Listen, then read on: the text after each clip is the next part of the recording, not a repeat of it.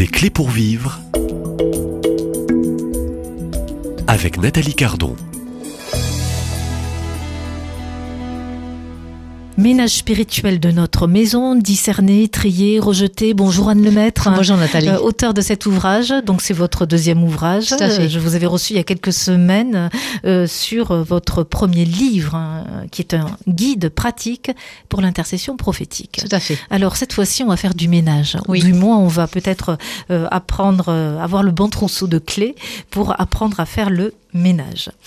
Euh, je vous propose euh, de lire un, un court extrait de la page 87. Donc c'est une référence biblique et vous en donnez beaucoup. Hein. Oui. Voilà, ces références bibliques apparaissent du début à la fin. Euh, c'est sur le chapitre de la séduction de la grande porte, car on va parler aussi de toutes les portes que l'on ouvre parfois un peu trop vite, hein, avec un manque de discernement. Alors Jésus nous met en garde en affirmant Entrez par la porte étroite, car large est la porte, spacieuse est le chemin qui mène à la perdition, et il y en a beaucoup qui entrent par là. Mais étroite est la porte, euh, resserrez le chemin qui mène à la vie, et il y en a peu qui les trouvent. C'est dans Matthieu chapitre 7, versets 13-14. Là, on, en revient à la parole biblique. C'est Jésus lui-même euh, qui nous rappelle à nous, lecteurs, auditeurs, euh, que la porte est étroite. Tout à Donc, fait. euh, c'est Jésus lui-même. Donc c'est son nom et sa puissance. Au Tout nom à du fait. Père. Oui, tout à fait. Et là, si vous avez bien écouté, il y a deux sortes de portes. Et c'est là où il nous faut bien comprendre euh, que celle qui mène à la perdition, c'est une porte qui est spacieuse, donc c'est séductrice et qui nous amène plus facilement euh, à rentrer. On se dit oui, c'est et c'est la manière euh, dont nous nous sommes attirés. Toutes ces pratiques qui sont mauvaises euh, nous attirent parce que justement elles sont séduisantes. Euh, elles sont faciles, elles sont attrayantes. On a l'impression que on aura des résultats tout de suite, que ça va faire quelque chose, et que comme on trouve pas ailleurs, eh bien, on va dans ces pratiques-là, et donc on est séduite par ces pratiques-là. Et par contre, la, la- l'autre porte est étroite. Alors, l'étroitesse euh, est faite pour en fait quoi faire? C'est-à-dire que si vous savez, vous, vous avez plein de sacs à dos sur le dos, vous avez plein de valises, plein de choses comme ça, pour passer une porte étroite, c'est un petit peu compliqué. Mais en fait, pour passer la porte étroite, il faut être soi-même, c'est-à-dire sans plus tous les apparats qu'on a autour, et tout lâcher et rentrer par la porte étroite. Et cette porte étroite, qui, alors paradoxalement, est étroite, nous ouvre vers l'éternité. Alors c'est ça qui est paradoxal. Parce que vous passez quelque chose d'étroit pour aller vers quelque chose qui est éternel, infini. Euh, et sans limite. et sans limite. Ah oui. Alors que, inversement, quand vous passez la porte spacieuse où vous êtes séduit, eh bien, derrière, qu'est-ce que vous avez? Vous êtes emprisonné. Vous ne pouvez rien faire, vous êtes lié. Et c'est ça la Et différence. dépendant souvent. Dépendant, sous l'emprise, et en fait, on peut rien faire, inversement. C'est complètement l'inverse. Les deux portes sont en fait inversées.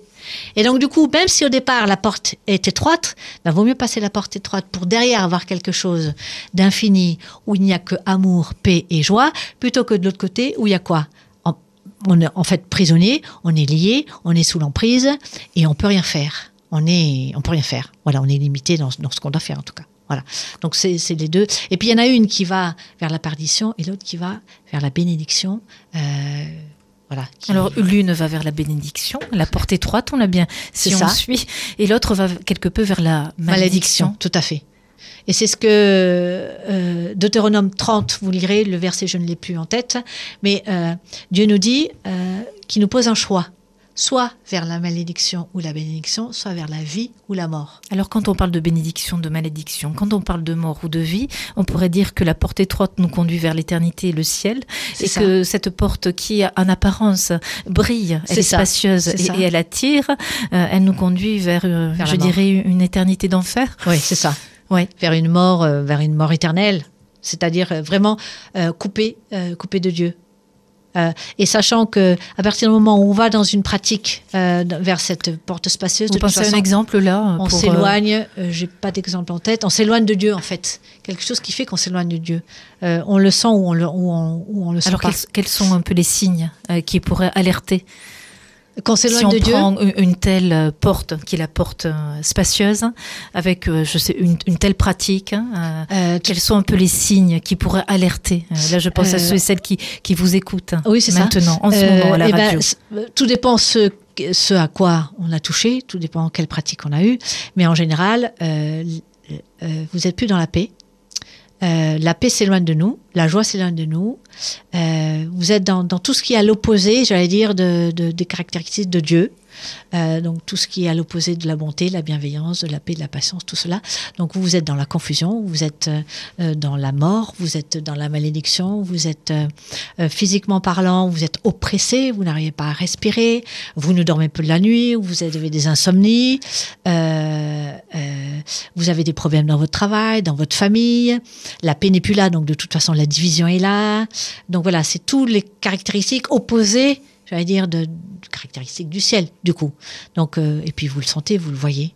Euh, je vais vous donner un exemple comme ça de d'une personne qui euh, euh, a qui vient dans une maison, et puis elle se met dans cette maison, et puis elle, et puis personne ne pouvait dormir dans cette maison, impossible de dormir dans cette nouvelle maison. Donc ils font venir des intercesseurs en particulier qui commencent à, prier et puis euh, disent ben euh, il se passe quelque chose et puis en fait ils se sont rendus compte que dans le grenier il y avait des livres euh, de magie ou d'ésotérisme. Donc les gens qui étaient avant eux avaient laissé ces livres-là, mais ce qui n'empêche que ces gens-là avaient ouvert une porte.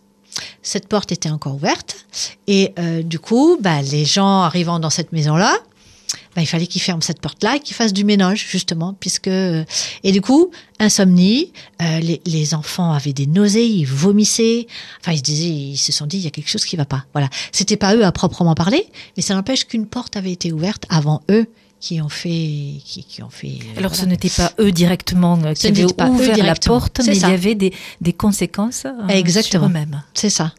Donc cette porte, elle pouvait être, euh, en question pratique, fermée avec, vous avez parlé des, des intercesseurs, Oui. elle doit être fermée par euh, un prêtre, euh, un pasteur, un homme de Dieu, Oui, euh, oui, en un homme général. qui est missionné. euh, Faut-il être missionné pour, euh, euh, je dirais, fermer cette porte Dans Euh, le cas précis que vous présentez? Alors dans le cas précis, euh, en fait, ce qu'il fallait faire, c'est faire un ménage, c'est-à-dire euh, les livres, ils ont été enlevés, ils Brûlés. ont été brûlés. Mhm. Euh, déjà, ça a enlevé euh, tout ce qui était là. Et puis après, il y a eu, on a fait un, mén- enfin, un ménage a été fait dans la maison elle-même, Euh, pas nécessairement par un exorciste.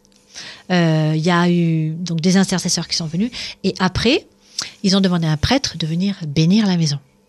Donc amener la bénédiction de Dieu. Et après, moi je dis aux gens comme ça, quand il y a du, du ménage comme ça, mais inondez votre maison de la présence de Dieu. Inondez-la. Mettez des CD de louanges si vous n'avez pas l'habitude de louer. Euh, lisez la parole de Dieu. euh, faites venir des gens parler de Dieu dans votre maison. Des cierges bénis, de, De, voilà, de, euh, de- je pense pour des catholiques qui nous écoutent, C'est ça. de l'eau bénite. C'est ça, oui, exactement. oui. de, de faire en sorte que votre maison soit remplie de la présence de Dieu.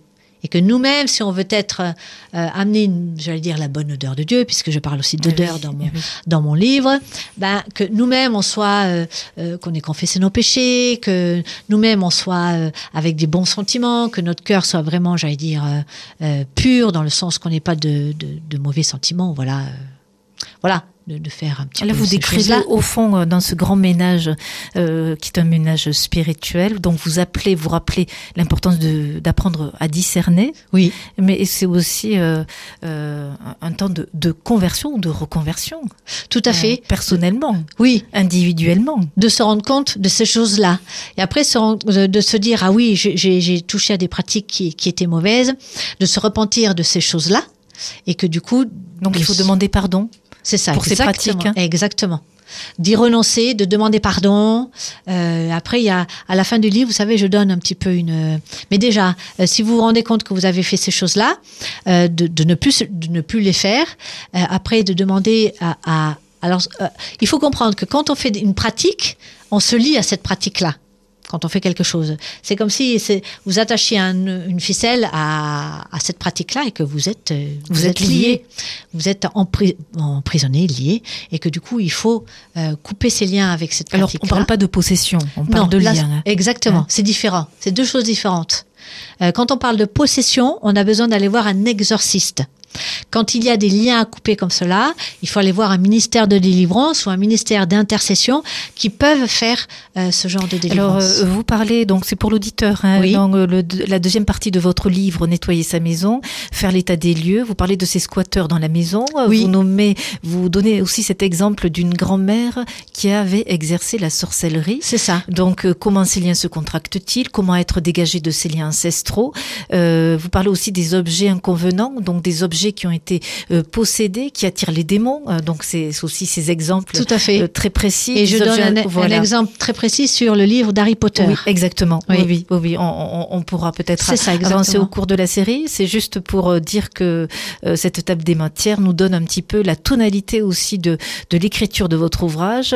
Et c'est un livre qui est un livre outil pour apprendre peut-être à, à discerner ce qui n'est pas encore discerné Tout à fait. chez nous. Oui, Tout à fait. Oui, oui, et mettre, mettre au clair. euh, donc voilà, Euh, je vous propose, euh, Anne Le Maître, on ne peut pas tout dire. Oui, voilà. tout à fait. Vous le savez, je vous ai informé dès le départ, mais on peut malgré tout avancer euh, chaque jour un peu plus pour faire ce ménage spirituel qui concerne ma maison. Voilà. Et donc on peut se procurer ce livre paru récemment aux éditions des Béatitudes. Tout à fait. Euh, je vous donne rendez-vous demain à, À cette demain. même place. Et merci.